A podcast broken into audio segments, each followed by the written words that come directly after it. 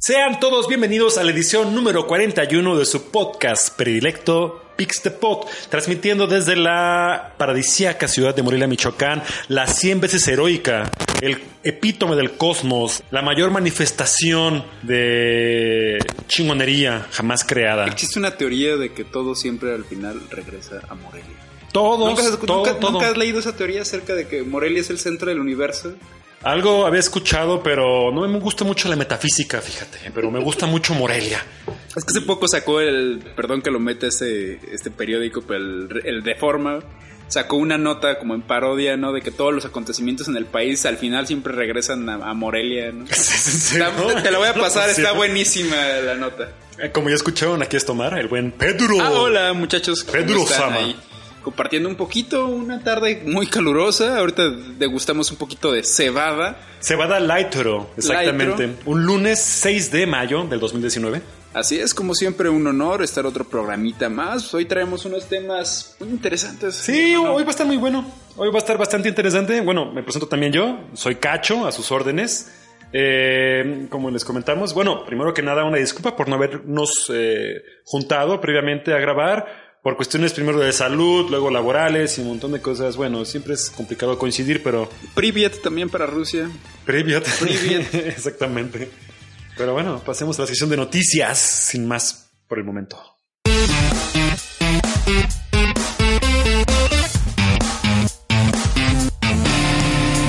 Noticias de la semana.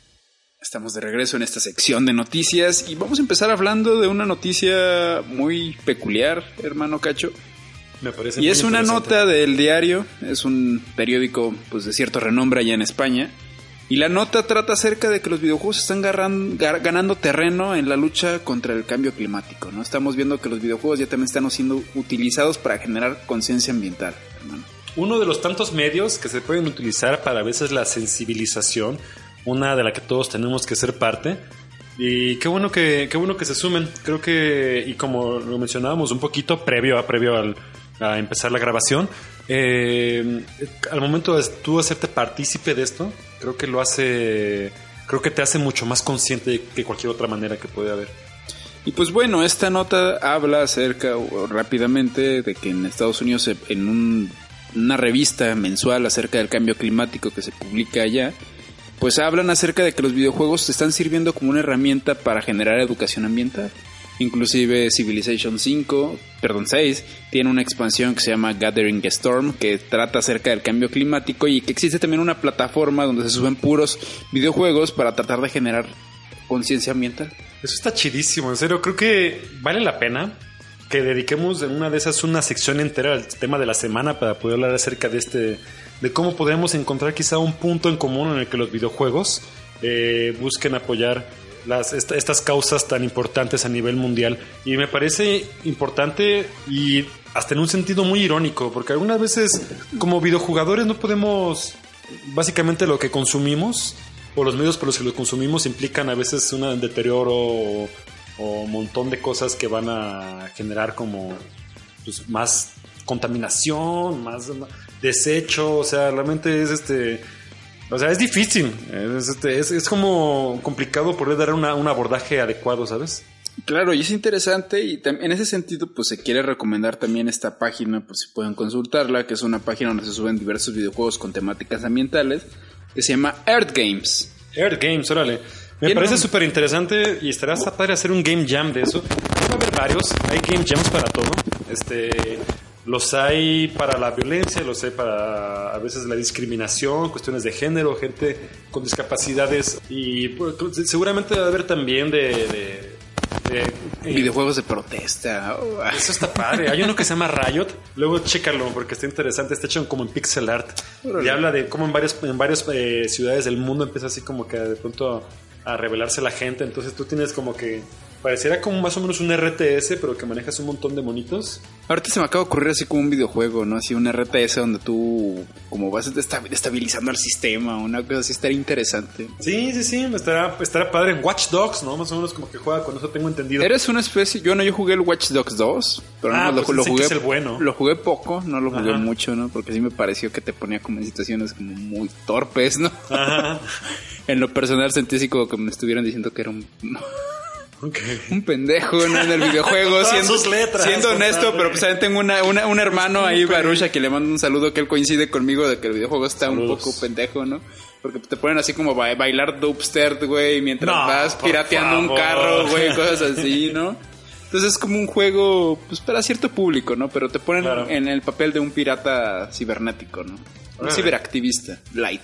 Pues qué bueno que haya como eh, cabida para que los videojuegos tengan este, este, este rol en la concientización humana, exactamente. Me parece, me parece lo más, lo más adecuado. Cualquier cosa o cualquier herramienta que se pueda usar para poder sensibilizar a las personas es muy válido. Este, ya saben, Earth Games, dijiste. Earth Games y pues recuerden, al final esto también es el arte al servicio del pueblo. Exactamente. Pasando a la siguiente noticia, vemos que Valve eh, anuncia su nuevo dispositivo VR. Yo pensé que iba a anunciar un, un- un nuevo juego. Ah. No, seguramente van a querer aprovechar esta nueva tecnología o este nuevo paso generacional en lo que se puede hablar de tecnología VR para poder, eh, pues no sé, meter por ahí quizá un, Half-Life 3. un Half-Life 3, Left 4 Dead 3. Left 4 Dead 3, tú- ya tú Team sabes. Fortress 3. Team Fortress Una 3. nueva IP. Portal 3. Portal también. 3. No, puros 3. Ahí se quedaron. Como que les gustan nomás las secuelas y ya. Le gustan los 12 a Valve y ya. Pero bueno, quedan. también hay que comprender que pues, ahorita no es, no es un negocio los videos. de- Sí, el de exactamente. No, ¿no? principalmente el, el ser distribuidor digital. Cuéntanos, Cacho, ¿y de qué trata este, este nuevo proyecto de Valve? Como les comentaba, Valve Index es un nuevo dispositivo VR, pero que de alguna forma se desplaza un poco de todos los demás competidores que lo que buscan principalmente todo lo que pueden ser el HP Reverb o los Oculus o un par más que están por ahí en el mercado. Es como poder hacer unos lentes con autonomía y que no tengan cables o quizá otras cosas que puedan entorpecer quizá la experiencia. Pero Valve, en un sentido de querer ofrecer una experiencia nítida y, y más compleja, no solamente, no solamente mete cables que van a tener que ir directamente a la computadora para poder hacer de, esta, de, este, de este dispositivo de realidad virtual más, eh, más poderoso, más, Más real. Ah. más real, valga, exactamente como lo menciona, sino que también tiene un par de estaciones, eh, le llaman estaciones base eh, que son básicamente van en la pared y lo que hacen es que hacen un tracking de tus movimientos, ya sea en cualquiera de los tres ejes, ¿no?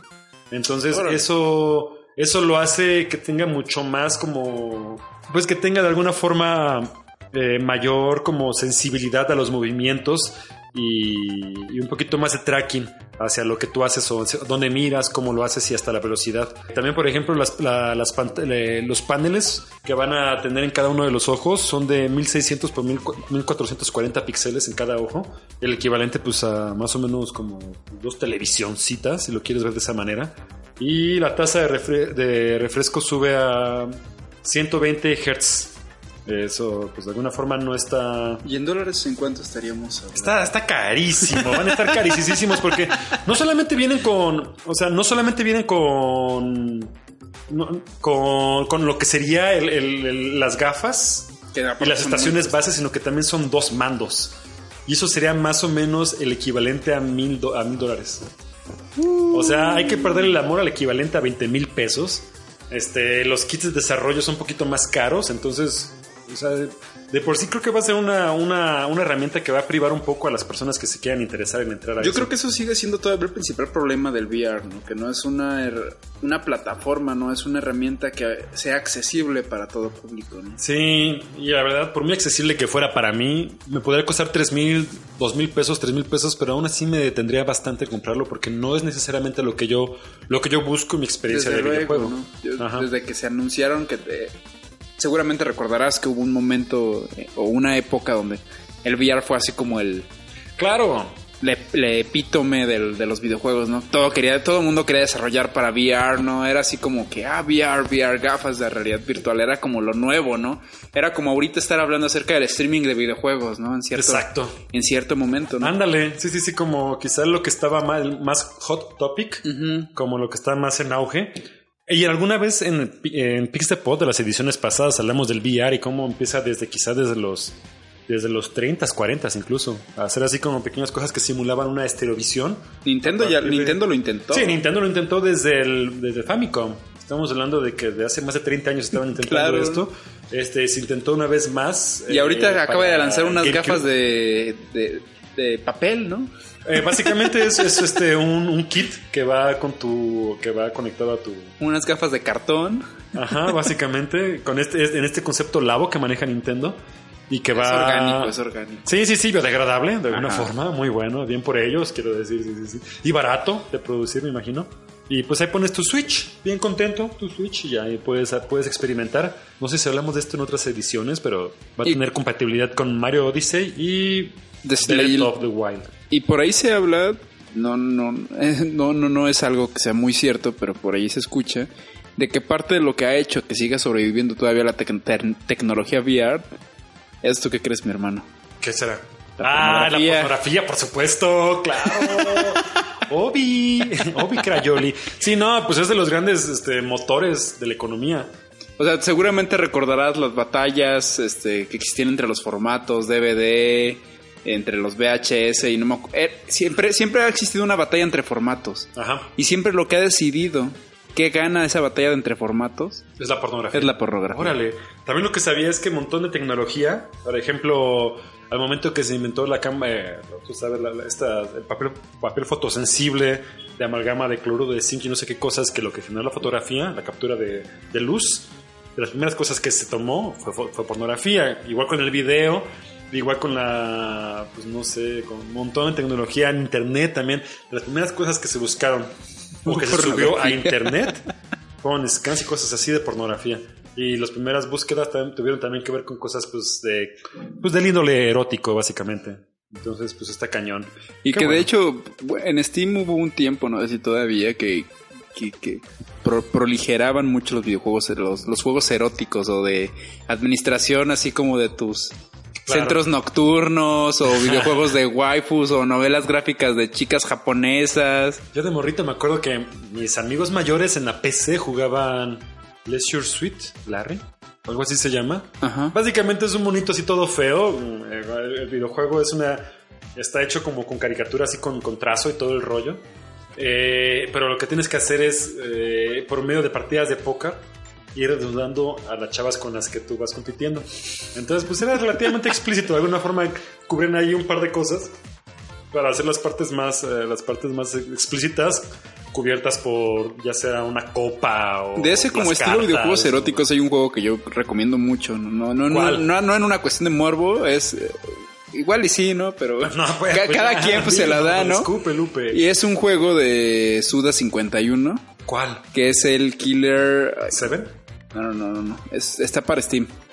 Ah, no es este. Killer is Dead. Killer is Dead, ajá. Lo recomiendo para mucho y, 4. ti- y tiene un como una especie de minijuego de citas, ¿no? Como de de cortejar a las Órale. a las chicas para llevarlas a Órale, a otro órale. lado, ¿no? No, no sabía. Y aparte es un buen juego, o sea, más allá de esa cuestión o ese minijuego erótico que tiene, tiene otra parte muy muy Me recomendaron el juego, lo voy a checar. Está bueno, es un buen juego de Suda, ¿no? Y bueno, ya para cerrar la, la nota, eh, como les comentaba, pues el kit original completo, que es de gafas, dos mandos y dos estaciones bases, que cuesta mil, mil dólares. No incluye juegos.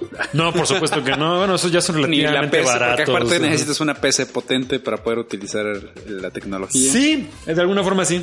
Con una tarjeta de mínimo Una 1060. más, 1060 es lo que estaba marcando mínimo por lo menos las Nvidia AMC, no sé cómo lo esté manejando ellos, pero sí. Debe ser la 580 en AMD, si no me equivoco. Se puede usar, se pueden comprar las cosas por separado, este, pero cambiar un poco la, la, la, experiencia según estoy viendo. Entonces, pues bueno, ya cada quien, a los, a los que les interesa y a los que están como viendo cuál es la tendencia en el desarrollo de juegos, esto puede ser interesante y habrá que ver cómo evoluciona de todas maneras. Creo que el VR está en pasos, en un momento muy, muy joven para poder como tener un futuro real o tajante en la industria del videojuego. Quizás del estamos hablando apenas de que se están sentando las bases, ¿no? De lo Sí. que posiblemente en un futuro sea ya una plataforma accesible, sea ya una plataforma con una comunidad y con un apoyo considerable. Cuando la, tecno- cuando la tecnología lo dé. Claro. Y, que, y que sea accesible como lo mencionas, que sea eh, barata y que aparte tenga como quizá una mayor posibilidad de, de oferta. Y apoyo, porque tampoco es que haya gran variedad de videojuegos ah, en la actualidad. Sí, Para ¿verdad? pillar, ¿no? También es eso. Ah, tal vez habrá que ver cómo evoluciona esto. Pero bueno. Y pasando a la última noticia. eh,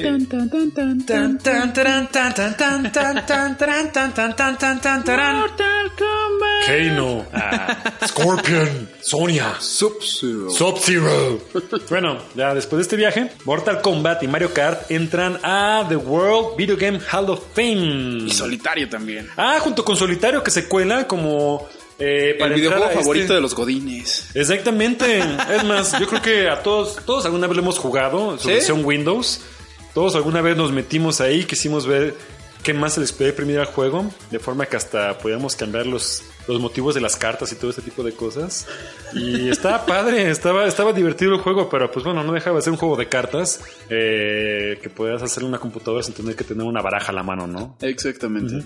Pero bueno, eh, esto, este, este Hall of Fame o Salón de la Fama está ubicado en The Strong, un, un- un museo que se encuentra en la localidad de Rochester, en el estado de Nueva York, en Estados Unidos. Órale, yo pensaba que era en Londres. Sí, yo también, pero no. O sea, es que en Londres también hay un museo del videojuego, en España hay otro. Por eso lo pensé, Eh, por lo de los hasta aquí en. México también me parece que en Eje Central, en la Ciudad de México, hay un video, hay un como museo del videojuego. Ajá. Habrá que Mucho más algún sencillo. día. Sí, estará bien, estará padre. Este, y bueno, básicamente se menciona que eh, de los juegos, eh, primero de, más o menos desde, desde el 77 parece que está en este, este, este, este museo buscando como documentar básicamente como todo lo que es el, el- el- el mundo del, del entretenimiento digital. Pero bueno, hasta todavía quizá una década fue que empezaron a meter algunos de los juegos más Sí, ya que importantes. había pasado, ya se, que se Por empezó la historia. ¿no? Por supuesto, claro que sí. Y bueno, pues desde el 2015 han, han- han estado ingresando quizá los, los títulos más importantes, como puede ser Tetris, World of Warcraft, Pong, Pac-Man Doom. Ah, un, año más tarde entró The Legend of Zelda, Space Invaders, Sonic the Hedgehog, Grand Theft Auto 3. Eh, otros, otros títulos más en los años subse- subsecuentes se pueden encontrar como Donkey Kong, Final Fantasy VII. Quizás eh, Mortal Kombat Raider. haber entrado desde mucho tiempo antes. Sí, por supuesto. También creo que Mario Kart, pero como ya estaba Mario Bros, me imagino que ya se han de haber querido esperar para que... no veo que haya juegos repetidos, ¿no? Pero pues ya No ves veo- que, que Mario le hace a todo. Sí, sí, exactamente. es jugador Sí, sí, sí. de tenis, es jugador de golf, de fútbol, creo que hasta de voleibol. Eh, de todo, hace... De básquetbol. La, la equitación. este, Ajá, todos los deportes olímpicos también los practica Sí, Mario. por supuesto. Es también este... Ah, doctor, güey, también. Es doctor, médico, por güey. supuesto, es médico, es ginecobstetra, es este proctólogo. De también. todo lo hace Mario, De güey. todo lo hace Mario. No se raja, no se raja. Entonces, enhorabuena por estos juegos que entran al nuevo Salón de la Fama. Eh, habrá que ver cuáles más entran. ¿A ti cuál te gustaría que entrara? Si tuvieras un Salón de la Fama, quizá como de los tres juegos más importantes que tú crees que pueda. Ya sé que esto es un tema complejo y que da para un tema de la semana, pero así, a rajatabla. Yo incluiría Mega Man X. Yo creo que ya debe estar en el salón de la Mega fama. Man, Mega Man debería estar aquí, cualquiera. O Cualquiera. Mega Man 2, creo que Mega Man 2 es quizá para mí de los favoritos que más jugué cuando era joven. Prestado, por cierto. En lo personal, Mega Man X pues es por un gusto personal, aunque también creo que es parte de la evolución de, Sí, de los por juegos supuesto. de Mega Man, ¿no? Ya es el Mega Man ya de Super Nintendo, ¿no? Por ya supuesto, es un cambio ya- hasta en el- la programación, ¿no? Todo. Creo que pues pone un, pa- un nuevo paradigma a mi punto de vista en ese tipo de videojuegos, ¿no? Por supuesto. Pero yo también incluiría Super Metroid. Metro- Se- sí, seguramente claro, ya estará. Metroid, por supuesto. Castlevania, Symphony of the Night, Castlevania, por supuesto, y que tampoco está, oye. No, oye, Final deberíamos de- Fantasy. Deberíamos de regañar estos de- de- del Museo de Strong.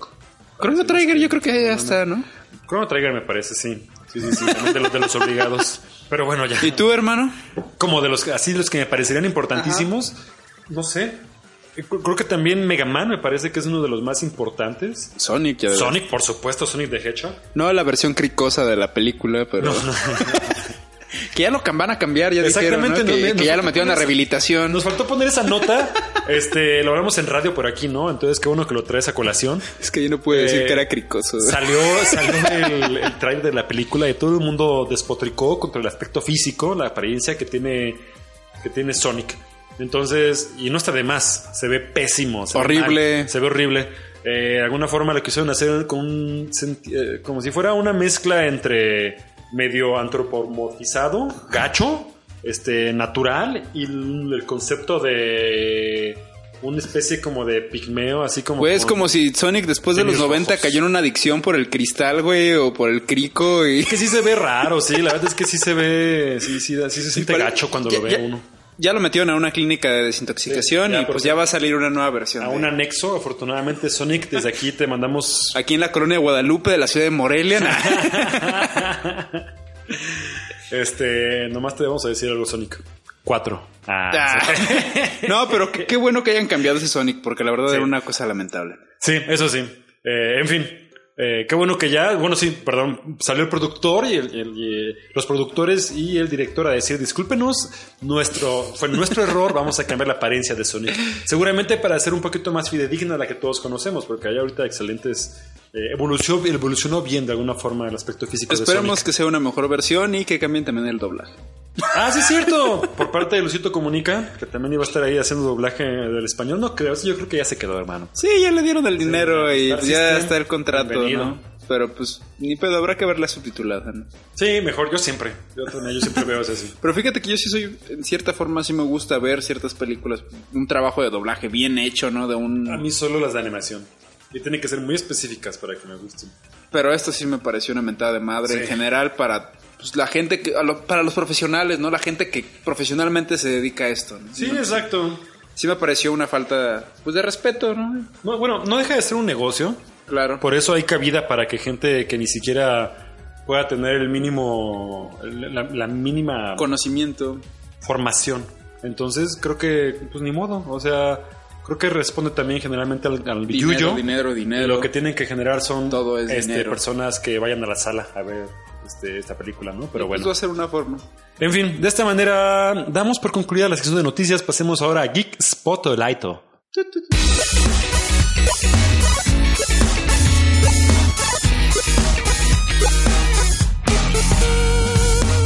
Geek Spotlight. Estamos de vuelta con Geek Spotlight. Como ya saben, esta es una sección donde nos eh, enfocamos en compartirles algo que creemos puede ser de su agrado. Eh, cualquier contenido audiovisual, algo, alguna novela, no sé, una obra de teatro incluso, ¿por qué no? Todo se vale en este sándwich. Pero bueno, eh, entonces compadre, si me permites, aquí les va mi recomendación. Hermano, por favor, échanos esa recomendación que me parece que es una serie, ¿verdad? Exactamente. Venga DJ, rápidamente. all day. All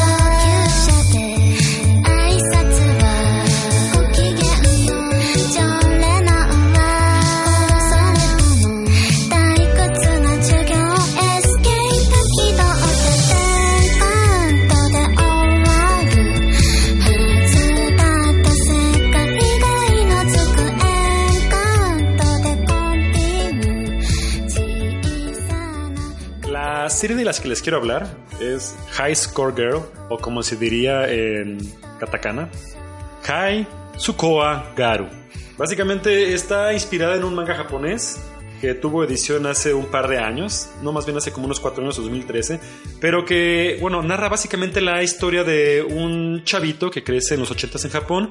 Él tiene aproximadamente unos 10 años, entonces eh, a esa edad, cuando él estaba joven en los 80s, más o menos por el 86-87, que empezaban los arcades, iba a la escuela y quería como echarle ganas, pero tenía como por este lado todo lo que era la distracción de los videojuegos.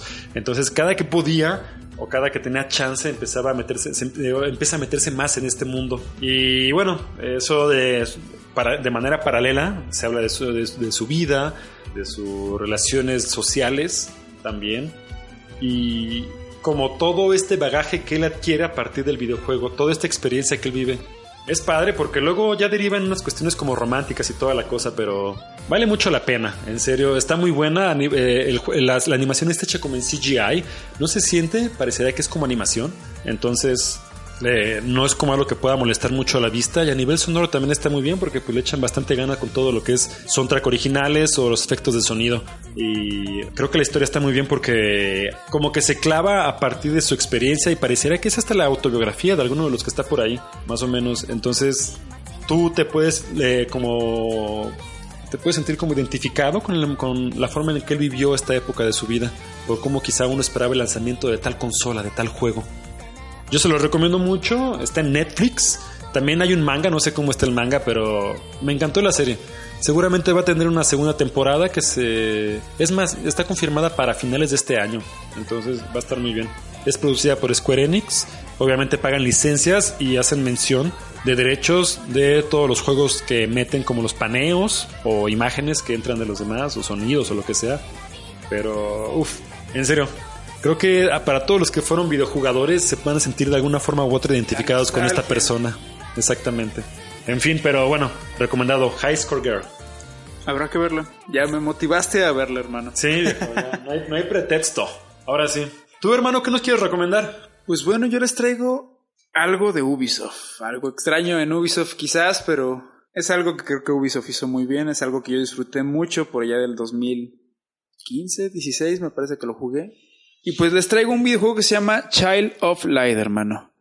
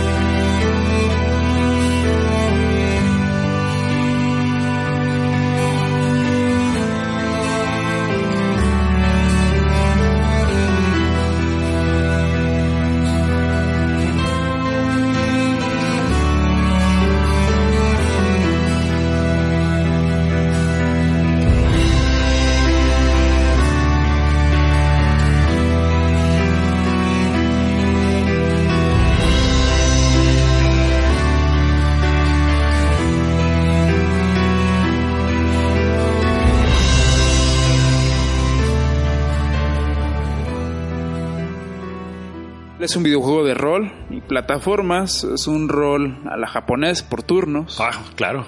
Ah, creo que a los de la vieja escuela es algo que, que nos gusta bastante, o al menos a los que disfrutamos juegos de rol de aquellos japoneses de los 90. Exacto.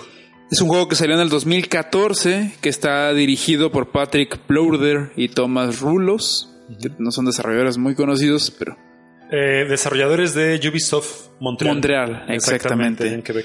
Y es un juego que ha estado prácticamente para todas las plataformas. Me parece que ya no hay ninguna que no Ya esté. no agarraron parejo. No sé si las nuevas generaciones. Hasta el 360 lo tiene. El Xbox One, ¿sabes si lo tuviera? El- es que sí. Xbox One lo tuvo, pero solo salió en Europa. Órale. Es algo extraño, pero solo se publicó en Europa. Ah, y un pequeño paréntesis que comentábamos antes del corte. Este juego salió también, la única versión física que ha salido, Switch. salió para PlayStation Vita y para Switch. Ahorita en Switch está bondoleado con Balan Hearts, otro juego también desarrollado con Ubi, Ubi Framework, que es el nombre del engine. Y pues bueno, hablando un poquito acerca del juego, hermano, Child, Child of Light eh, se basa en nuestra protagonista que es Aurora, ahora. que es una niña Ubi Art, perdón, el engine. que es al parecer hija del el duque de Australia a finales del siglo XIX. Y pues Aurora se encuentra enfrascada en un sueño, ¿no? En- y en su... en- o sea, la gente la percibe como si estuviera muerta, ¿no? Está acostada en una cama y todo el mundo la mira. Parecería como si fuera un, una experiencia que narra una una travesía onírica, ¿no? Porque Exactamente. Básicamente, o sea, lo que te das cuenta tú en el, en el mundo es que ella. Lo está soñando, ¿no? Ajá, o que ella murió. Y Ajá. bueno, no, no- no- no es ningún spoiler porque es lo que primero aparece. no, Ah, lo que aparece en los primeros 10 segundos del juego, no se asusten. Sí, sí, es lo que aparece en los primeros 10 segundos del, juego y que en cualquier trailer o lo que tú quieras lo vas a encontrar, ¿no? Exacto. Y pues bueno, entramos en el mundo de Aurora, ¿no? En un lugar que se llama Lumiria, Lemuria. Lemuria. Lemuria, sí, sí, sí, sí, sí. Tiene otro nombre en español, en inglés y otro en francés. Y a partir de eso, esta chica pues se enfrascará en aventuras para tratar de rescatar el sol. Órale, claro.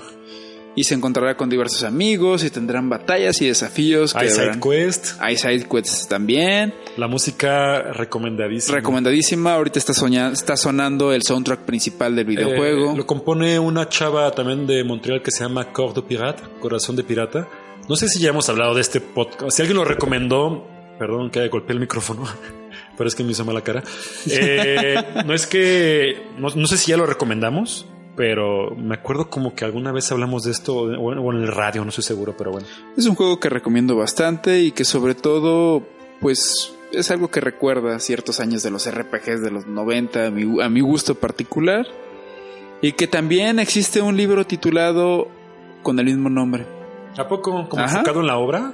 Enfocado en la obra, ajá, y está escrito también por el propio autor del juego. Órale, qué loco. Este Va a estar interesante. Fue publicado en el 2015 y sería interesante leerlo. Estaría interesante.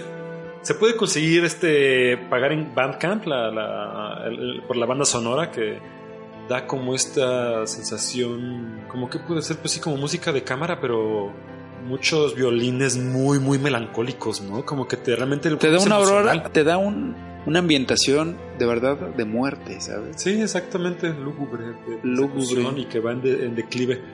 Y bueno, conforme va- se, va desarrollando la historia, creo que la gente le va, se va enamorando más de... de- Te engancha, ¿no? Y aparte es un juego que se puede jugar en multijugador. O sea, puedes compartir Ah, sí, el cierto. juego con otra persona. Por supuesto. Y que es, bueno, en lo personal es algo que yo extraño mucho de, de los videojuegos o que, es- o que veo que yo que se ha ido perdiendo un poco más es el tema del cooperativo local. Claro. Y pues también está este libro de arte, ¿no? Habrá que checarlo. Habrá que checarlo y me gustaría tenerlo, ¿sabes? Se antoja, se antoja. Recomendado mi hermano, pues esta es mi recomendación para este Pit the Box. Perfecto, eso le damos de momento con Geek Spotlight y pasemos entonces a la sección que nos prosigue. Persigue, prosigue.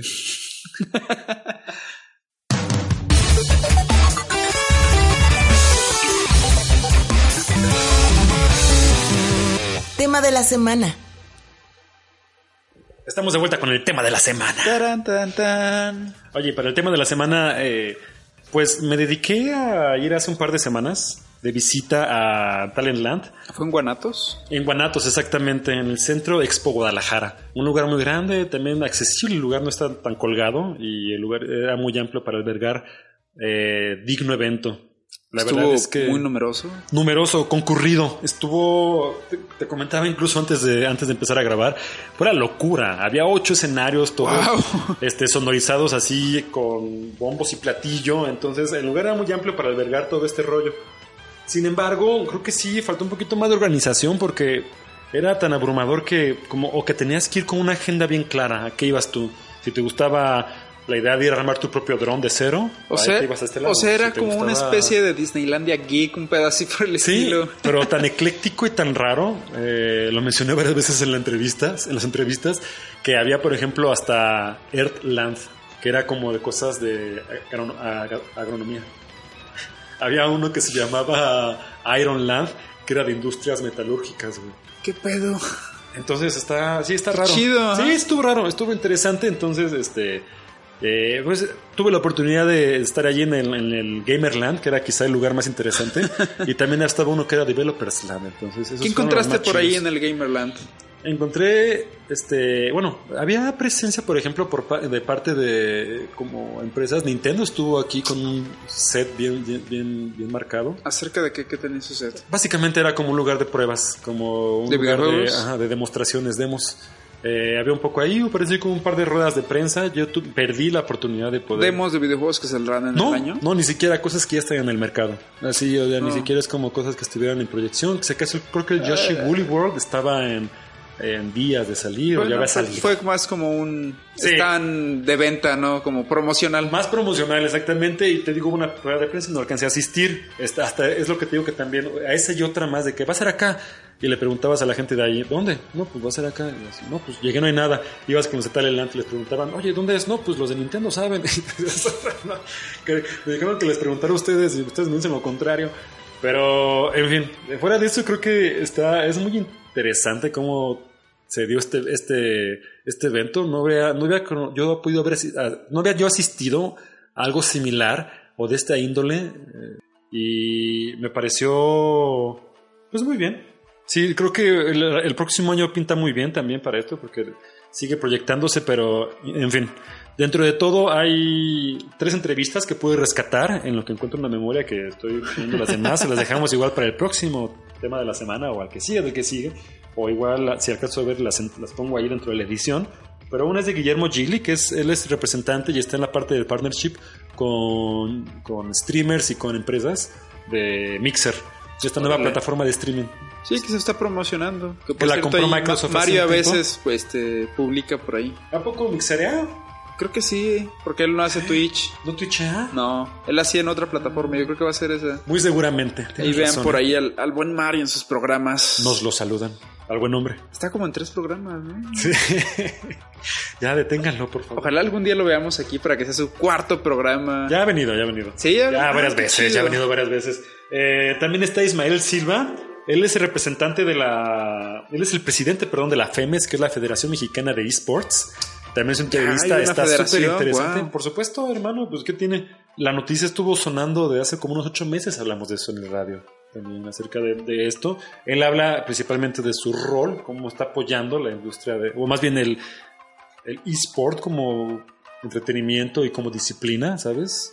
Ya avalado incluso por la Comisión Nacional Pues del Deporte. inclusive ya hay muchas universidades públicas que ya empiezan a hacer torneos de eSports, Eso tienen sus chido. propios equipos de eSports, ¿no? Incluso la, la UNAM, ¿no? Eh, mi alma mater ahí. ¿sabes, verdad? La Michoacana no sé, pero el Tec de Morelia me parece que ya Ah, el Tec de Morelia, clasiquísimo, por supuesto. Yo pues ahí en hace algunos años sonando estilo Tatsu. Tatsuaste, Póngame como acento Tatsu mientras digo estas palabras, pero hace como unos 10 años yo me iba a torneos ahí en la en el Tec de Morelia de Super Smash. Sí, no, yo también llegué a un par de, ahí en la escuela y todo.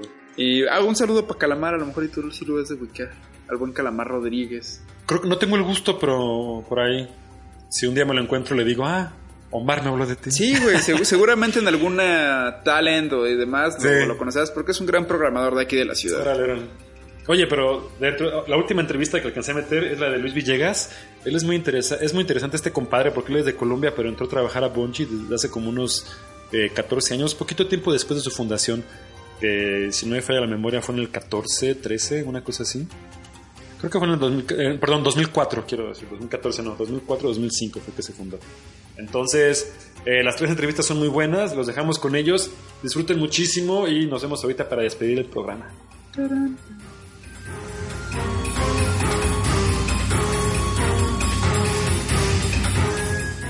Seguimos aquí en el Talent Land 2019, en la sección de entrevistas, y ahorita me encuentro con Guillermo Gili. Eh, él está en la parte de partnership dentro de Mixer. Eh, ¿Qué tal? ¿Cómo te va, amigo? Muy bien, muy bien, gracias. Oye, pues qué bueno que están aquí, qué bueno que se hagan una vuelta al Talent Land. Me parece que es un evento muy interesante y que vengan aquí a hablar acerca de su plataforma es algo que pues se festeja. Qué bueno que andan por aquí. Sí, la verdad es que es el primer año que, que Mixer se presenta aquí en México. Este, dimos la oportunidad de participar en Talent Land porque creemos que es un evento bastante importante para la industria de gaming y todo lo relacionado con eh, development y etcétera. Este, queríamos este, posicionar a la marca por primera vez aquí en México eh, dentro de un evento. Eso me parece muy bueno. Este, veo que eh, tiene relativamente eh, poco tiempo que empieza a tener como más presencia la marca. Se pone a, la par con otras, con otras plataformas que también ya están ahorita, ¿no? Y que tienen muchísima presencia, como puede ser quizá YouTube ahora o, o Twitch, ¿no? Entonces, qué bueno que Microsoft que está, busque aquí este, entrar al evento eh, eh, promocionando Mixer. Dime, ¿cuáles son quizá las ventajas que puede tener Mixer en proporción a otro tipo de plataformas de streaming? Bueno, antes que nada cabe de, este, recalcar que Mixer es una plataforma bastante nueva. Este, apenas ahorita vamos a cumplir dos años de ser Mixer, ¿no? Empezamos como Beam, cuando Microsoft la adquirió, la cambió el nombre a Mixer, entonces ya vamos a cumplir dos años de ser Mixer. Este, pero las grandes ventajas que tenemos en nuestra plataforma, lo que nos diferencia es más que nada eh, la calidad del contenido y la comunidad que tenemos dentro de la plataforma. Esto en cuanto a, contenido. Y lo otro, lo que nos diferencia de, de otras plataformas, es eh, ciertas tecnologías que tenemos dentro de Mixer, que una de las más importantes, que es lo que recalcamos siempre, es FTL, que por sus siglas en inglés significa Faster Than Light. Este, esa tecnología lo que permite es una mejor interactividad entre el streamer y su comunidad que lo está viendo ¿no? a través de, del stream. Eh, ¿Qué significa FTL? Que eh, una persona cuando está haciendo stream tiene menos de un segundo de delay este, dentro de su stream. Entonces, eh, un streamer cuando está hablando con su comunidad, normalmente dentro de otras plataformas les toma lo mejor 15 a 20 segundos contestar en el chat la pregunta que él haya hecho, porque hay cierto delay. En Pasa Mixer mucho. tenemos menos de un segundo y eso lo que hace es que facilita la comunicación entre el, entre el creador de contenido y su comunidad, ¿no? y lo hace mucho más atractivo el contenido para, para la comunidad que usa. Por supuesto. Veo que mencionas mucho y hay un énfasis importante en la comunidad. ¿Tendrás tener ustedes quizá conocimiento o algunas cifras en particular de cómo se maneja México a nivel de streaming? Quizá a nivel región, eh, países de hisp- hispanohablantes, ¿cómo, cómo está ubicado? Este, no, no entramos mucho a detalle de eso, ¿no? Los números que hoy en día compartimos es que Mixer, en, en, eh, se podría decir que Mixer hace dos años teníamos una, una base instalada de usuarios de aproximadamente de un millón de usuarios y hoy en día tenemos ya 30 millones de usuarios. ¡Wow! Muy bien, bastante posicionado en proporción, pues. Creo que ahorita el streaming es una de las tendencias más fuertes.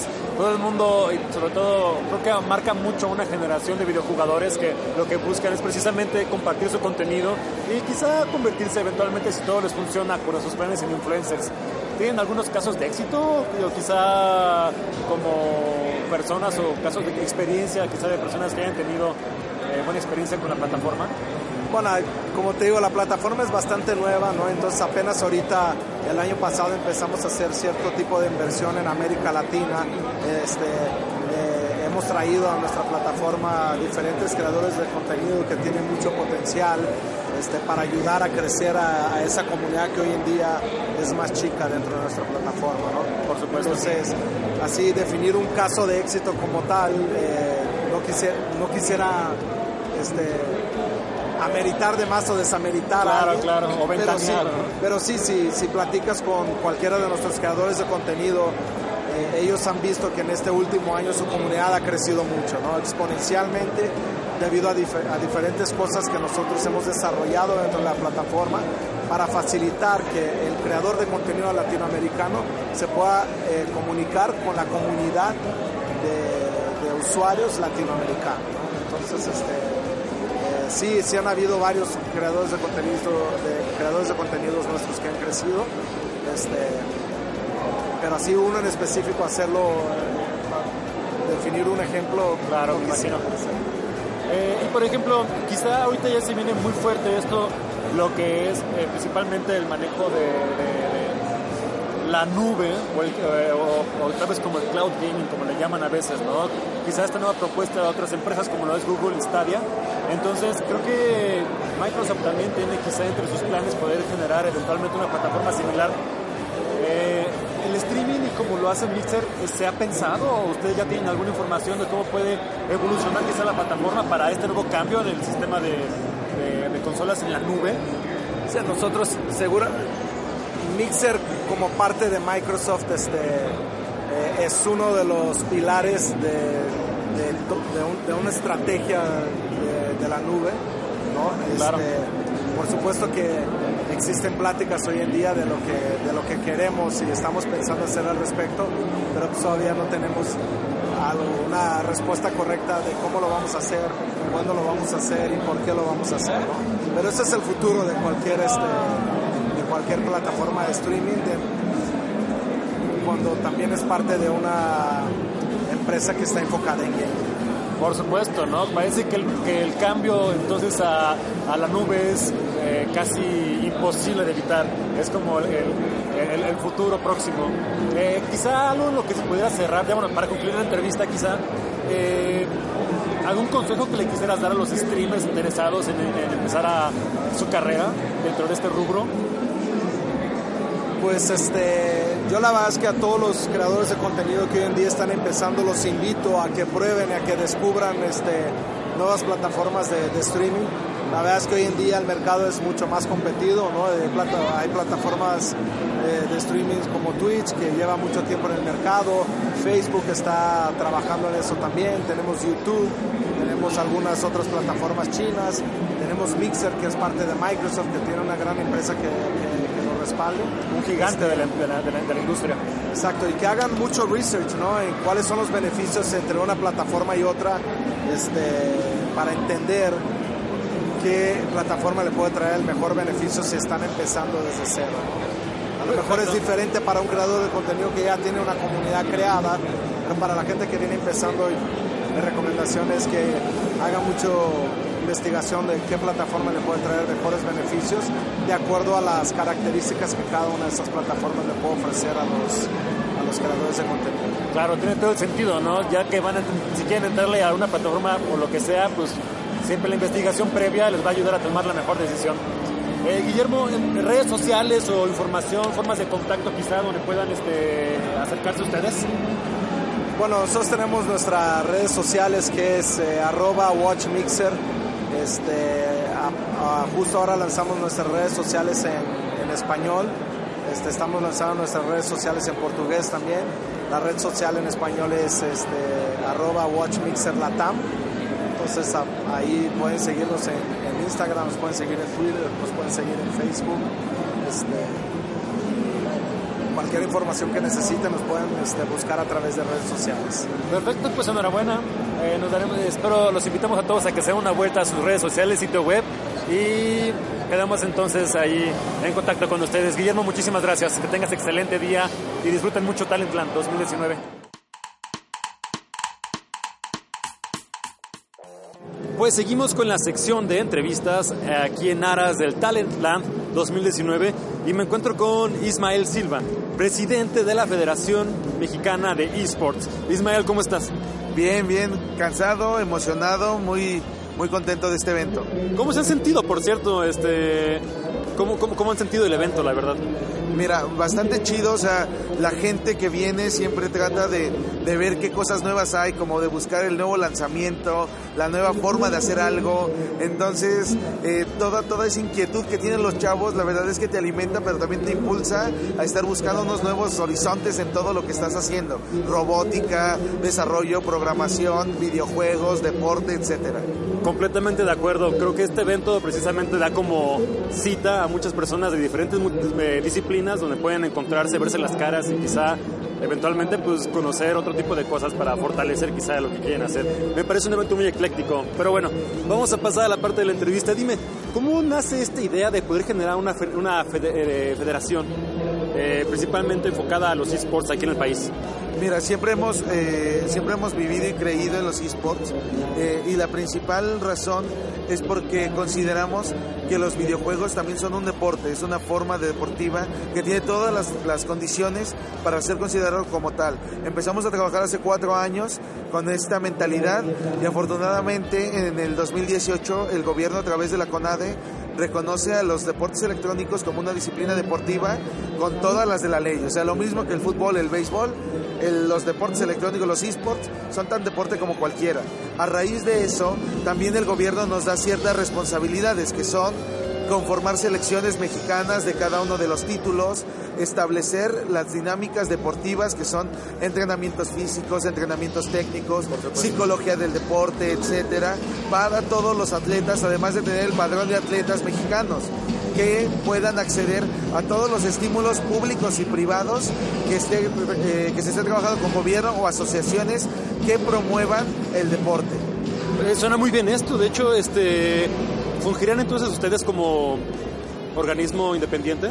Eh, de hecho, somos una asociación civil. Ah, La, conformación de, la- de cualquier asociación deportiva nacional es con la figura de una asociación civil sin fines de lucro que es reconocida por el gobierno a través del Registro Único del Deporte. Entonces, esa es la que, la que nos da la, la oficialidad, es la que nos da la, esta, estas responsabilidades, pero también estos compromisos frente a todos los jugadores. No estamos eh, diciendo que vamos a limitar, ni tampoco que vamos a coartar todos los esfuerzos que finalmente todos los jugadores han hecho y todos los organizadores, y a lo largo de 20 años nos ha traído este punto, sino más bien es sumar y cómo hacemos que México tenga más campeonatos y más medallas dentro de las disciplinas electrónicas. Por supuesto, qué bueno que lo, qué bueno que su fin principal es este, ¿no? Como promover los esports a nivel nacional. Me comentas que son ya cuatro años de trabajo de la FEMES. Sí, o sea, desde que, desde que surgió la idea en un café, literalmente, Sí, bien, hasta que ya fuimos reconocidos por la CONADE, pasaron cuatro años. Eso fue el 30 de junio del 2018. Sí me acuerdo Y- que noticias en medios eh, nacionales y ya estaba, por fin estaba instaurada la, la federación. Exacto, y el 21 de febrero lo lanzamos a medios, o sea, después, ya que nos, ya que nos dieron el papel y digo, trabajamos tanto tiempo para decir, danos el, danos la licencia, danos el reconocimiento, ya que te lo dan, y bueno, ahora qué hacemos con esto, ¿no? Empezamos a conformar el equipo de trabajo, que básicamente fue desde llamar personas del deporte tradicional, de hecho, con nosotros uno de nuestros asesores es el Tibio Muñoz, que fue medallista olímpico, Por supuesto. eh, para que también nos, nos diera mucha luz sobre el tema deportivo tradicional. O sea, los videojuegos y los esports son una disciplina que tiene sus particularidades y se cuece aparte. O sea, no, no le podemos poner el pantalón del fútbol a los videojuegos ni el pantalón del béisbol a los videojuegos. Entonces, el, encontrar y el conocer varias perspectivas deportivas y tomarlo mejor para incluirlo dentro de los deportes electrónicos es lo que nos hace conformar un equipo multidisciplinario con médicos, psicólogos, atletas y directivos. Por supuesto, suena muy interesante todo esto. Quizá también eh, una de las cosas que entran muchas veces a debate, ya ni siquiera es como algo a recientes fechas, ¿no? Pero lo que se hablaba mucho es de que no había como forma de, de considerar los esports como deportes tal cual, quizá porque la, la las capacidades o quizá la actividad física no se comparaba quizá con algo de alto rendimiento, cuando, bueno, la postura ahorita es distinta, pero ¿qué podrías quizá en- contraponer a esto que se mencionaba hace todavía algunos años? No, y, y esta pregunta viene también con muchos estigmas, o sea, Claro. que los deportes, que los videojuegos te dejan ciego, te vuelven tonto, eres lento, gordo, fracasado, y con ello un chorro de cosas, ¿no? Pero igualmente los deportes electrónicos son, son considerados un deporte mental, al igual que el ajedrez o el dominó. Y el ajedrez es muy deporte y el dominó también es Por deporte. supuesto. De hecho, la Comisión Nacional de Cultura Física y Deporte, a través de su Escuela Nacional de Árbitros y de Entrenadores Deportivos, emitió un dictamen para reconocer o establecer cuáles son las, las características por las cuales los deportes electrónicos son considerados deporte por el mismo gobierno. Entonces, ahí es en donde tenemos que empezar a trabajar y es una gran tarea. No solamente se trata de generar una competencia y de establecer un ranqueo, sino también tener un compromiso social basándonos sobre los deportes electrónicos. ¿Y eso qué significa? Trabajar desde los cuatro pilares fundamentales que tenemos. La familia, que es importante para establecer una dinámica de conocimiento Entre lo que está haciendo el chavo o el niño, el hijo, la hija y el papá cómo se involucra en esa dinámica, cómo respeta esa parte deportiva.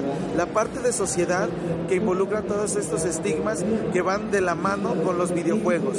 La parte deportiva que es establecer los programas de entrenamiento físico, de entrenamiento técnico, de psicología del deporte, medicina del deporte. Pero también la parte comercial, Por que supuesto. es tratar de alfabetizar digitalmente a las marcas que dicen, oye, me interesa entrar a los esports, no sé cómo, pero dime qué son, cómo se cuecen, de qué, cuál es la mejor forma en la que yo con 10 pesos puedo potencializar mi marca, mi producto, y, y eso desde que eres un emprendedor, un pequeño empresario, un empresario mediano, una gran empresa. Para, para todas las personas hay cabida dentro de, de este ecosistema gamer. Solamente hay que sentar las bases y hacer un terreno fértil para que la habilidad sea la que determine la permanencia dentro del mercado y no las condiciones de que conoces a alguien, que el compadre de alguien, que porque conoces a los de marketing, que porque eres un top player, que porque eres un dueño de equipo, que porque tienes dinero. Es tener un piso parejo. Oye, esto no me deja de, de interesar, me parece algo muy bueno, en serio, que la me llegue como para realmente poner un poquito de orden a esto que realmente es muy joven en México. O sea, estamos hablando de que países como Estados Unidos, Corea, no se diga, o incluso China, tienen ya hasta, no sé, 10 años quizá con una industria, industria por decirlo así, completamente instaurada en todo esto. ¿Qué es el siguiente paso? ¿Qué, qué es lo que, qué es lo que eh, eh, el, el siguiente, el- lo siguiente en la agenda de la FEMES? Eh, primeramente es estar conformando todas nuestras ligas justamente para establecer el sistema de ranqueo que nos solicita el gobierno. Segundo es trabajar en esta parte de impacto social, es tener el alfabetismo tecnológico, es trabajar de la mano con las universidades para incluir materias, talleres, seminarios, diplomados sobre la educación en videojuegos, sobre las características de los esports, sobre las variantes educativas que existen de los esports, desde los casters, los streamers, los influencers, que son carreras disruptivas que en este momento ya existen, o sea, no estamos inventando nada, solo estamos diciendo, voltea y gira un poco y ve lo que sucede a tu alrededor y lo que se va desarrollando en paralelo con el desarrollo tecnológico. Entonces, esos pasos son los que hay que establecer, hay que empezar a dar de la mano con las escuelas, con los jugadores, con la familia, con la sociedad, con el gobierno y con el deporte, de manera que fomente todo el desarrollo de esta disciplina y para México sea un semillero de medallas y de orgullo para todos que haya campeones mexicanos. Oye, hay talento, me consta No, porque claro. allá en la ciudad de donde yo vengo, de Morelia, hay gente que incluso en sus inicios, cuando jugaban Counter-Strike o Dota 1, estaban súper entusiasmados y llegaban a tener invitaciones para poder incluso irse al extranjero, pero a veces no reciben el apoyo o la, asesoría adecuada para saber qué- cómo, cómo desarrollarse, cómo desenvolverse, ¿no? En una escena que pues sigue creciendo. Si la gente quisiera acercarse, eh, aparte pues a la FEMES y al mundo de los esports aquí en México, ¿cuáles son los consejos que les puedes dar? Primero también, no, no olvides dar las redes sociales y todo eso porque Sí, van a mira, querer contactarnos. eh, no, qué bueno, o sea, eh, la verdad es que este acercamiento es, es importante porque los primeros, la primera forma que uno tiene para involucrarse en todos los videojuegos justamente es agarrarlos y practicarlos, o sea, desde la casa, desde el cibercafé, desde el centro de alto rendimiento para ciberatletas, desde la parte online, empezar a entrenar y encontrar aquel título que es de tu agrado completamente. Cuando, cuando pasa algo que coloquialmente es como cuchillo y mantequilla, cuando de repente estás jugando pero de repente volteas a ver y dices, híjole, ya estoy empezando a buscar en internet cómo mejorar mi ataque, cómo mejorar mi defensa, cómo, cómo generar mayor, eh, mayor habilidad técnica, es cuando empezamos a rozar en el competitivo.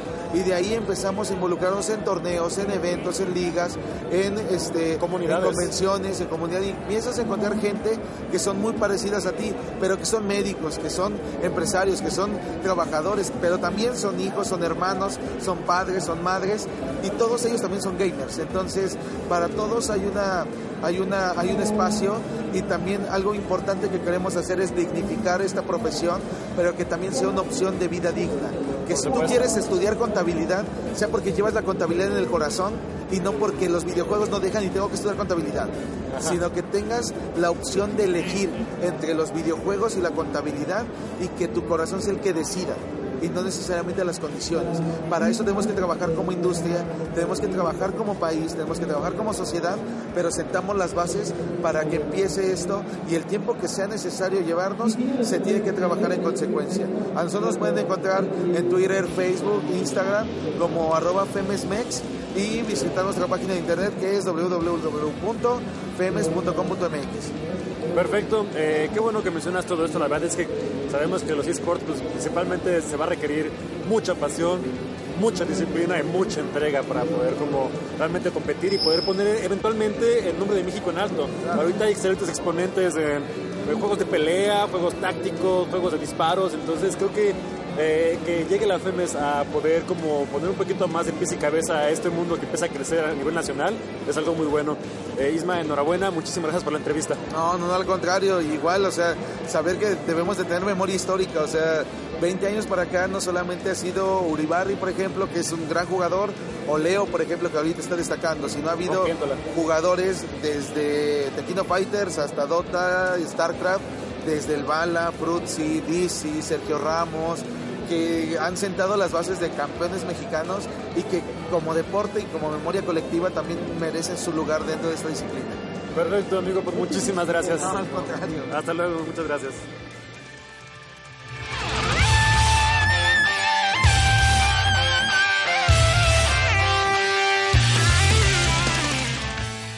Seguimos en la sección de entrevistas. Estamos aquí con una persona muy, muy, muy especial. Él es Luis Villegas y eh, él trabaja en Bungie. Luis, ¿nos puedes hablar un poco más acerca de ti, de cómo llegaste a Bungie? Sí, claro, seguro que sí. Mira, muchas gracias por la entrevista. Eh, yo llevo en Bungie ya más o menos 15 años, ahora manejo la parte de servicios en línea, infraestructura interna y seguridad de- del juego, pero pues fue una, fue, una historia pues de muchos años. Cuando empecé en Bungie empecé trabajando en herramientas eh, de desarrollo. Estaba, yo soy programador, ingeniero de sistemas, después trabajé en la parte gráfica, que era, mi, que era como mi meta al principio, mi pasión, trabajé en la parte gráfica de Halo 3 eh, todo el sistema de iluminación. De ahí me cansé, dijeron quiero trabajar más en gráficas, quiero hacer algo distinto. Ahí trabajé en, eh, más en herrami- herramientas de terreno, después trabajé en networking, después trabajé en la parte de línea. Después dije, no, pues quiero, quiero probar cómo, cómo es esto del- de, de- gerencia y de manejar personal y de manejar estrategia. Y me empecé a meter más ya por ese lado. Ya llevo seis años más en la parte de liderazgo.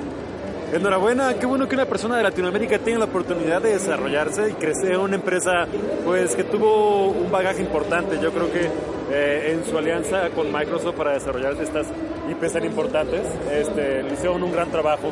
Me- eh, la intención de esta entrevista principalmente es hablar acerca de la industria del videojuego a nivel regional, a nivel Latinoamérica. Eh, el- tu plática me pareció muy interesante y quería poder ahondar un poco más en algunas cosas que mencionaste. Primero que nada, ¿cómo la proyectarías quizá? ¿Cómo, cómo, cómo ves tú, eh, más bien quizá el estado actual de la industria latinoamericana de desarrollo de videojuegos? Bueno, he visto varias cosas. Primero, he visto muchísimo talento. O sea, tenemos mucho, mucho talento. Tenemos muy buen sistema educativo, muy buenas universidades. O sea, estamos formando, o sea, la materia prima va a estar ahí. ¿Me entiendes? Estoy viendo ahora, ahora que estaba mirando, por ejemplo, el tipo de material que están enseñando las universidades en México, el machine learning, todo esto. O sea, estamos, estamos ahí pico a pico con las universidades americanas y universidades del resto del mundo. Entonces, me encanta, ver eso, que la materia prima va, a estar ahí. Yo creo que los retos, más- tenemos dos retos muy grandes. Uno es el reto de comunidad, de que no nos unimos como comunidad, de que todavía tenemos como ese recelo de que ah, no, no puedo hablar con la otra compañía, que pronto me roba el contrato, que esto, que lo otro. Y creo que tenemos que ser más unidos como comunidad eh, de, desarrolladores, desarrolladores latinoamericanos. Y segundo, la otra cosa que creo que nos está matando es la fuga de cerebros.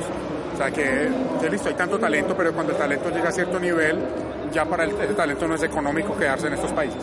Por no es, no es económico quedarse en Colombia, no es económico quedarse en Chile, no es económico quedarse en México. Y es muy fácil para compañías eh, de otras partes venir y mirar ese talento y decir, listo, te pago 10 veces más o 5 veces más o lo que sea y vente para Estados Unidos, vente para Europa. Entonces creo que ese es el otro reto, cómo, cómo creamos un ecosistema de compañías que puedan quedarse en nuestros países, que puedan crecer en nuestros países, que se conviertan tal vez en eh, las sucursales o las sedes de compañías más grandes. eh, por decirte, no, Bungie, Bungie Guadalajara, Bungie Medellín. Yo creo que ese, ese sería el, como el, sueño mío de mantener el talento en donde tiene que estar y seguir creciendo como industria latinoamericana. También una- un factor importante creo yo es la inversión, ¿no? De alguna forma no ha habido una, una, iniciativa seria eh, que muchas veces es- tiene que ser esta mezcla entre lo público y lo privado, que tiene que andar fomentando pues obviamente la academia, los estudios y aparte ese tipo de eventos como precisamente el Talent Land, que son eclécticos y que permi- permiten generar como eh, que un montón de gente se conozca, ¿no? Sí, sí. Eh, yo creo que hay varios factores. Está uno, la ayuda del gobierno, que varía mucho en toda Latinoamérica. O sea, hay partes en donde hay mucha ayuda, como aquí en Talent Land. Hay Claro. partes donde, donde, la, donde la ayuda ha sido, ha sido disminuida y, y eso impacta a la industria porque entonces no da la oportunidad de que el talento se deje a conocer, de que las compañías se, se- se dejen a conocer. Yo creo que ese es uno, es uno de los retos. El segundo reto de inversión, yo creo que una de las cosas que necesitamos en Latinoamérica es más lo que llaman en Estados Unidos biz dev, o sea, más, desarrollo, más desarrolladores de negocio. Nos enfocamos mucho en la parte de, de desarrollo, pero ¿dónde está el que te va a representar? ¿Dónde está el que tiene los contactos? Y, y es, un, es un reto porque entonces hay varias, varias personas en Estados Unidos que lo están intentando hacer, pero yo, yo pienso que la, la fórmula ganadora es que lo haga talento local. Entonces que tengas el desarrollador, el que desarrolla negocios en tu propia compañía, el que está conectado con todas las compañías americanas, con los inversionistas, que sea alguien mexicano, que sea alguien colombiano, que sea alguien argentino. O sea, creo que, que esa es la fórmula. Por supuesto, ¿no? Quizá tendrían que tener de pronto publishers que tuvieran Sí. la capacidad de darle quizá una ventana de lanzamiento o proyección a proyectos de la región. Yo también, esto es una, pers- una perspectiva también creo personal, ¿no? De alguna forma creo que la industria en la región es relativamente joven en comparación a países del primer mundo o quizá países como Europa. Eh, estoy hablando de Alemania, Francia, este, Estados Unidos, Canadá, por supuesto, no se diga China o Japón, que tienen una industria ya bastante más longeva. Y creo que parte de todo esto ha sido, eh, creo que hasta los fracasos que ellos tuvieron que vivirlos también, así como han pasado muchos en la- aquí, que entendemos que pasa también en Latinoamérica, han sido precisamente los que ayudan a formar los cimientos. Creo que también parte de esto es el ensayo, el, el ensayo horror, ¿no? Entonces, eh, quizá creo que por eso es quizá este, este gran diferencia que se generó, esta gran brecha que se ha generado entre los países que ya tienen un bagaje entero a los que apenas estamos por allá. ¿Cómo ves? Sí, yo, yo creo, o sea, entiendo lo que estás diciendo, creo que, que hay una, un- una parte en la que estoy un poquito de desacuerdo. Eh, yo estuve en Europa hace dos, tres semanas hablando con desarrolladores eh, indies y, y compañías que prestan servicios y te, y te digo que no veo, un- o sea, sí tienen más trayectoria, pero yo creo que el talento en Latinoamérica lo hay. ¿Sí me entendés? Entonces, tal vez organizarnos un poquito más, tal vez sí necesitamos lanzar esos proyectos que van a fracasar, pero que nos van a poner en el mapa. Pero, pero yo creo que el traye- la, la trayectoria no es la ventaja que ellos tienen, la ventaja que ellos tienen es la parte de mercadeo. O sea, cuando la gente piensa desarrolladores en Europa, uh, los desarrolladores en Europa son buenísimos, pero cuando piensa, la gente piensa desarrolladores en Latinoamérica, pues no, no sé, no tengo suficiente información para saber si son buenos o no son buenos. Yo creo que como, como industria y como región nos tenemos que poner, nos tenemos que unir para poder mostrarle al, al- al resto de la industria de juegos que no, tam- o sea, cuando piensas en México, piensa en desarrollo, cuando piensas en Colombia, piensa en desarrollo, o sea, no, no piensas en telenovelas, no pienses en esto, no piensas en la comida. El chavo del ocho. Sí, sí, o sea, piensa que, que tenemos desarrollo. Entonces creo que, tenemos, que necesitamos una, como una estrategia de mercadeo conjunta, tal vez en GDC, tal vez en, en- de otras formas, para educar al mundo de que tenemos desarrollo. Mira, por ejemplo, eh, Irlanda lo hizo, se enfocó mucho en, en, en GDC, en mostrar el talento que tenían.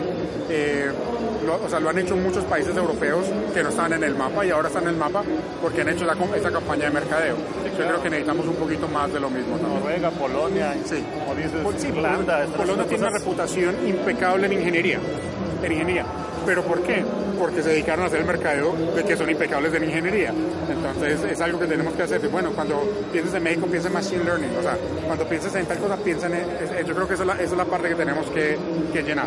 Otra duda que tengo yo, y una que me también como una- un comentario personal, pregunta personal quiero decir, ah, quizá creo que México y Colombia estamos, pese a los esfuerzos, todavía por debajo de países como Chile, Argentina y Brasil, que están haciendo trabajos excelentes. ¿Qué, qué crees se deba a eso quizá? Creo que en ambos países, porque he tenido la oportunidad de conocer comunidades, obviamente las nacionales y las de Colombia, eh, y veo que, la- o sea, como, como dices, hay talento, hay intención, eh, la gente como sea busca esos passion projects como, como, como encuentran los medios, pero ¿qué, qué, qué está pasando quizá en el sur, más al sur? ¿Qué pasa en un país como, como, como Brasil? Sí, yo, yo creo que lo, lo que yo he visto, por lo menos en, en Argentina y en, en- en Chile, es que si, está, si hay un sentimiento eh, de comunidad, si está esa comunidad de desarrolladores que se unen, que se ayudan, que se pasan, dicen, bueno, esto es lo que me pagaron, este es el tipo de contrato que estamos teniendo, mira para que sepas cuándo vas a cobrar, cuándo vas a facturar, o sea, este es el abogado que uso, está ese, ese, ese tipo de comunidad. Y lo otro que, que, se, que se dedicaron a crear compañías nacionales, ¿sí me entiendes? que se dedicaron a, crear compañías que dijeron, no, nos vamos a quedar acá y vamos a proveer buen trabajo, vamos a proveer, eh, vamos a, a retener buen talento y tenían estrategias de salida, o sea, de que fueran adquiridas por compañías internacionales, pero quedándose en sus propios países. Por eso creo que hay un poquito más de estrategia. O sea, no sé si fue suerte, pero se siente que había un poquito más de estrategia de quedarse en sus países y proveer este tipo de servicios en vez de crear un montón de juegos. O sea, había estrate- estrategia de, de salida. Sí, exacto. Ah, bueno, quizá ya para concluir, eh, ¿algún consejo en particular que quisieras darle a esos nuevos o, entusiastas del desarrollo de videojuegos en la región Latinoamérica? Sí, yo creo que les daría dos consejos. El primero, que no se den por vencidos. Es muy fácil Claro. darse por vencidos porque lanzas un juego, no pega, lanzas el otro, no pega, no estás, eh, la nómina no te da, estás buscando de todas las formas posibles eh, ga- ga- ganarte el día a día, pero no darte por vencidos que pues esa, es la historia, esa es la pasión, ese, es- ese es el cuento.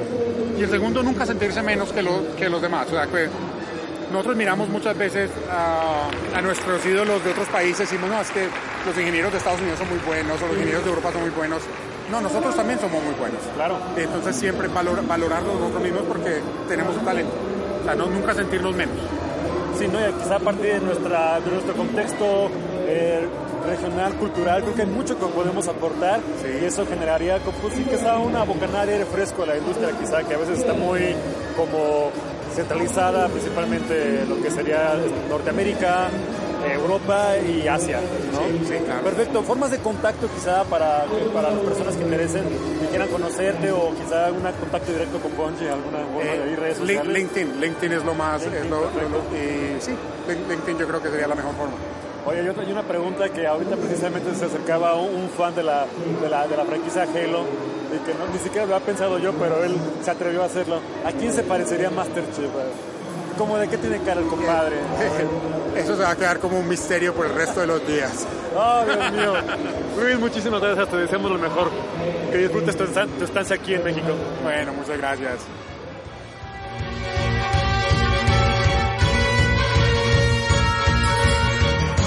Oye, ya estuvo, ya estuvo. No, estuvo buena, muy Están chida. buenas, ¿no? Están así Sí. como para, para- para inmortalizarlas Sí, en un podcast sí, de videojuegos. Desde luego, Ah. hermano. No, pues sí. Qué bueno que les gusten. Esperemos también les hayan gustado a ustedes. Eh, les digo, si aparecen las otras, rápido las volvemos a poner en la edición o si no, como un eh, apéndice al, al, al show, ¿no? Pero También creo que, creo que esta labor que estás haciendo, hermano, algún esto trasciende en la comunidad gamer de Morelia. Que les guste, me interesa que la gente tenga acceso a todo esto y que, tú- y que estemos aquí todos involucrados. Y hacer una comunidad consciente, ¿no? Claro. Al final yo creo que esto, pues estos programas en los que participamos, otros programas que hay, otra gente que también está haciendo esto, pues se trata de generar un público consciente en los videojuegos. Participativa y consciente, como dices. Desde Entonces, luego, creo que, creo la- que es hasta una labor activista. Me gusta creer que sí. Cada quien, des- cada quien desde, desde su Su trinchera, desde a- su- atrás de su control o de su teclado hace le Todos alcemos la voz. Sí. Ah.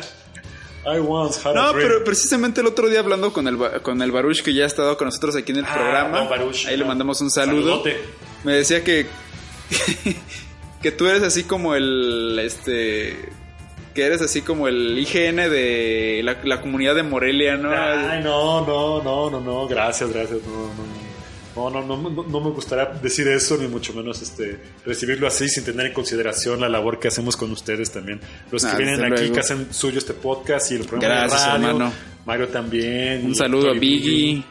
Y el buen Marcus. Estaría Marcus, chido, estaría un chido tener un día, me gustaría un programa así de Biggie con Tatsube, así como este un tete a tete, así un versus. Ajá, pero así como de contando sus historias, ¿no? De porque son como son son de la época ellos no, dos. compadre, se llevan cuatro años. Pero aún así, este. ¿Tatsu le gana? Sí, aún así, sí, Wow. claro. en fin, no estamos aquí para hablar de la edad de nadie. Este es un podcast de videojuegos y nos encanta estar aquí como cada una de las ediciones que nos es posible juntarnos. Eh, Peduro Sama, muchas gracias, hermano. ¿Qué No, a decir? hermano, ahorita me, me- Eh, o cuéntalo, pues, cuéntalo que lo dices se entere, güey, que lo sepa Morelia. Ay, güey. Ah, ese es Tatsuo despidiéndose. Ay, perdón, eh. No, perdón, ese, es- ese es Peduro despidiéndose. Eh, le- les mandamos un gran saludo a todos. Este es Cacho que los manda a decir que se cuiden mucho, que coman sus verduras. Y nos vemos la próxima edición de Pixtepod. Adiós. Adiós, los queremos. Ya apaga eso, apaga eso. Perdón. Ya huele aquí a quemado.